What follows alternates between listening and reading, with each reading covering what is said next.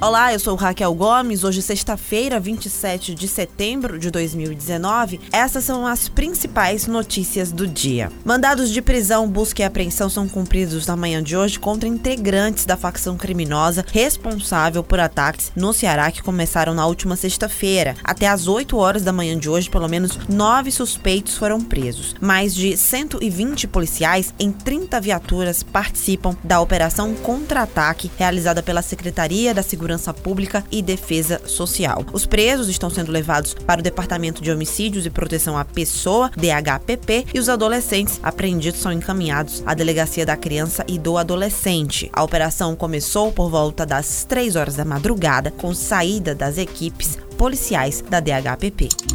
As BR 116 e 222 vão receber obras em três trechos, segundo anúncio do Ministério da Infraestrutura. A BR 116 vai receber intervenção no trecho Fortaleza-Pacajus, a BR 222 no trecho Calcai, ali no entroncamento de acesso ao porto do Pecém e também na travessia urbana de Tianguá. A pasta não detalhou as intervenções nem os cronogramas, mas segundo o governo, a prioridade delas é porque se tratam de obras estratégicas em função do impacto econômico obras em andamento e que precisam ser concluídas e obras com necessidade de manutenção.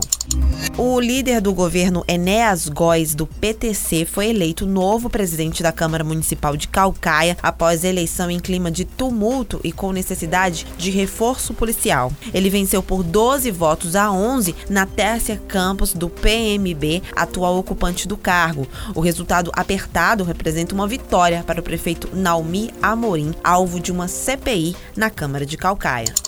O governo do Ceará aprovou os estudos técnicos de viabilidade para a construção de uma usina de dessalinização da água do mar no litoral cearense. A iniciativa seria a primeira do tipo no Brasil. O valor estimado do contrato de concessão é estimado em 3 bilhões e 377 milhões de reais. Se o cronograma for obedecido, a entrega da planta deve acontecer até 2022. Na última quarta-feira, a CAGES iniciou a sua segunda consulta pública para viabilizar viabilizar o edital de dessalinização. Essas e outras notícias você encontra no povo.com.br.